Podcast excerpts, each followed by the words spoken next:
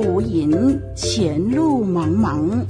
一盏明灯指引方向，新约书卷与您共享。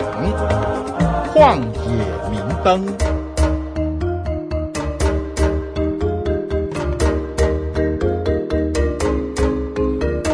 听众朋友，大家好，我是您属灵的小伙伴凯文老师，楷模的楷，文章的文。今天很兴奋，也很雀跃，再次与您一起在网络上来交流。愿我们都更贴近主的心意，明白他要我们在这片寄居的土地上完成的使命。盼望活水之声成为你属灵道路上的小伙伴，让我们一起学习，一起同奔天路。上一集的节目当中，我们谈到，千万不要忘记我们当初那一颗赤子之心。今天我们继续在彼得前书啊第三章的十七到二十二节，这是一段非常不容易解释的经文。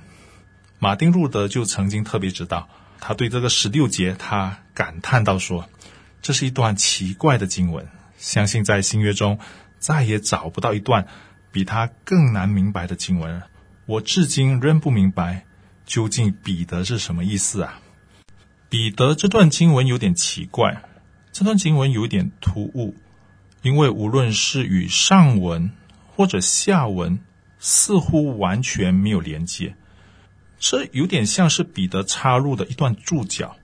真正因为没有办法从上下文找到解释的依据啊，因此这段经文就存在着相当多的争议。这段经文把基督说成是末世的以诺。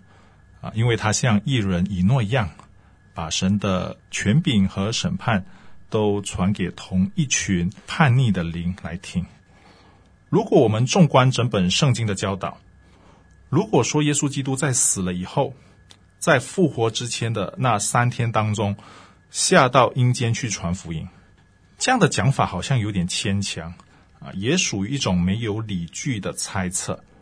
因为如果我们查考文本，是完全没有提到耶稣基督去监狱传道，更没有提到说监狱就是硬件的意思。而这样的说法，在系统神学的基督论来讲，也会带来一些困难。啊，也有另外的解释是这么说的，就是耶稣基督的圣灵透过使徒的事工去传福音给世界上的人。而世界上的人因为全然的堕落败坏，因此就比喻为好像死人一样啊。所以呢，监狱的另一种说法啊，就是生活在这个世界上的人，而这些人身体活着，但却是死在啊罪恶过犯当中。我们可以这么理解，这样的理论其实是符合圣经神学的啊，这样的讲法是对的，但是却不是这段经文所要带来的信息。啊，这也是我们一般常常遇到的，就是对的神学，但是错误的解经。我们接下来就进入解经，在彼得前书的第三章十八到二十二节中，当彼得在描述耶稣基督榜样的时候，其实这当中也提到了他救赎的工作。彼得巧妙地将上帝救恩的伦理还有劝告巧妙地结合在一起。彼得前书三章十八到二十二节。是以耶稣基督做榜样开始，叙述耶稣基督如何明白神的旨意，并要面对逼迫。耶稣基督以一个义人的身份代替不义的受苦，但是神已经宣告他无罪，他现在坐在全能父上帝的右边。在描述耶稣基督受苦和神宣布他无罪之间，彼得在十九节这里提到耶稣基督向一些灵传道。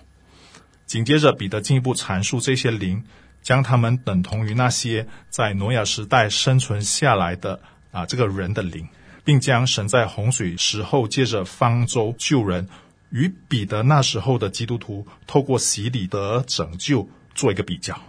这是二十到二十一节的经文，这一切的宣告都以耶稣基督无罪这个结论作为结束。十八节向我们阐明耶稣基督受苦。二十二节，神宣告他无罪作为结束。彼得前书第三章第十九节说：“他借这灵曾去传道给那些在监狱里的聆听。”这些经文特别提到耶稣基督曾去传道给监狱里的聆听这么一件事。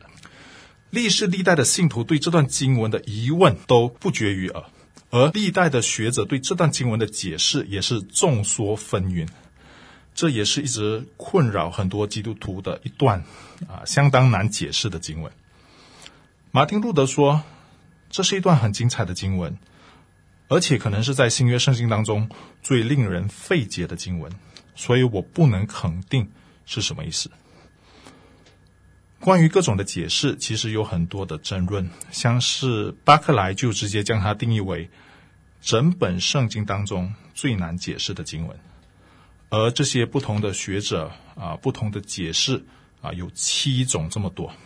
不过这些说法呢，多半是依靠经外，就是圣经以外的文献为主要的依据解释，甚至有些是建立在这些啊颇具争议性而不确定的理论之上。旷野明灯，照亮你的人生。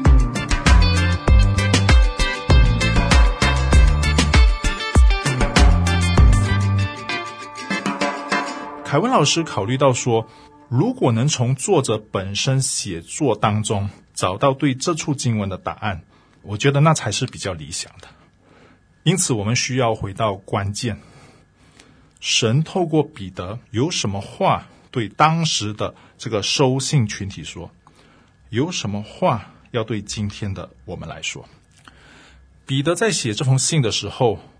每一个章节里面有可以相互解释的基础，还有可能性啊！而且我们不要忘记了，彼得在写的时候是一定有从圣灵而来的直接模式。所以凯文老师在这个部分呢，我就不依靠经外的文献，就是圣经以外的文献来提供啊他在书信当中的观点或者可能性。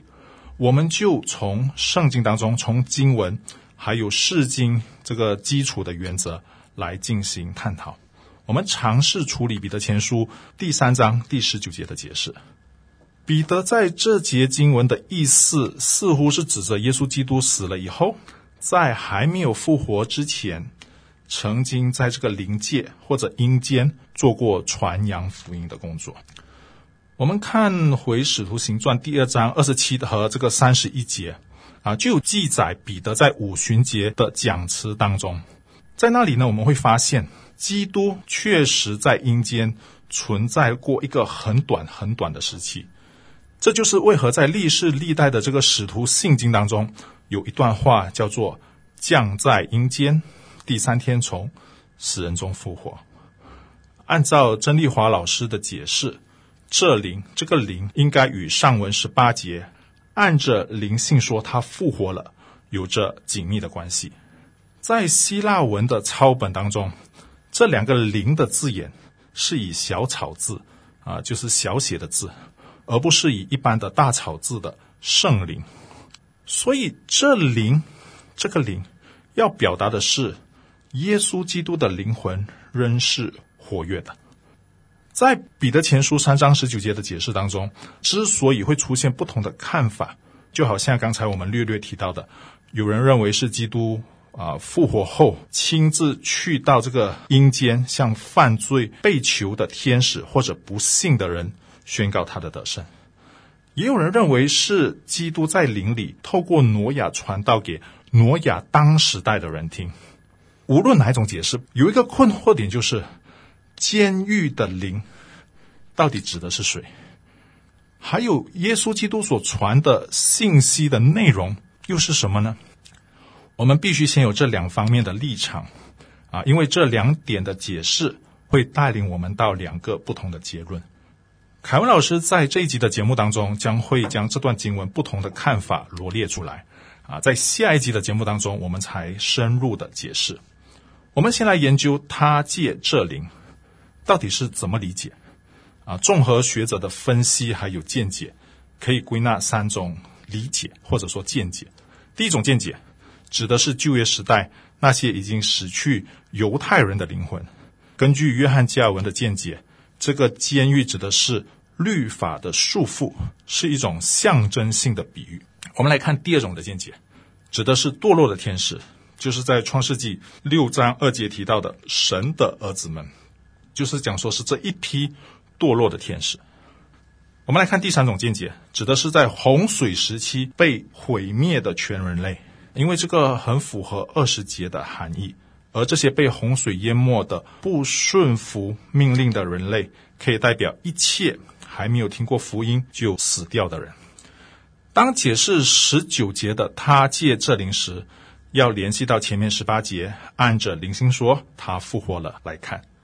十九节在原文里面呢是没有“灵”这个字的。只有这，这里的“这”这个字，所以这样就会让我们有两种解释的可能性。第一种就是说，这灵指的就是前面讲的是一个灵性，或者说圣灵。第二个有可能指的是这事，就是耶稣基督复活这件事。而学者们普遍认同十八节的按着灵性，是指一种属灵的领域，一种属灵的状态。意思是什么呢？意思是指啊，活在永恒灵界里，活在这个灵运行的领域当中。这里，如果我们按照前者解释的话，耶稣基督的活动就不会受限于他所存在的时空，而他传道的事情可以在任何时候发生。可是，如果我们按后者解释的话，那么耶稣基督传道给监狱里的聆听的那个时间，就是会在耶稣基督死后。与复活之间，或者是复活之后才发生的。好，今天我们就能讲到这里啊。凯文老师希望透过啊接下来这两集的节目，我们好好的、仔细的啊，用客观并符合这个圣经神学的方法来研究这段经文。我们用祷告来结束，我们一起来祷告。天父上帝，我们感谢你，因为你透过神学的发展。以致我们可以有更多不同层面的参考资料，可以帮助我们更加准确地查考你的话语，可以更准确地明白你的心意。我们承认这段经文真的不是那么容易的解释，但是我们也不愿意马虎的略过，帮助我们按字里行间找到你要对我们阐明的心意。接着这灵，指教我们看见你话语当中的亮光。主，我们谢谢你，奉耶稣基督的名祷告，阿门。我是您属灵的小伙伴凯文老师，再会。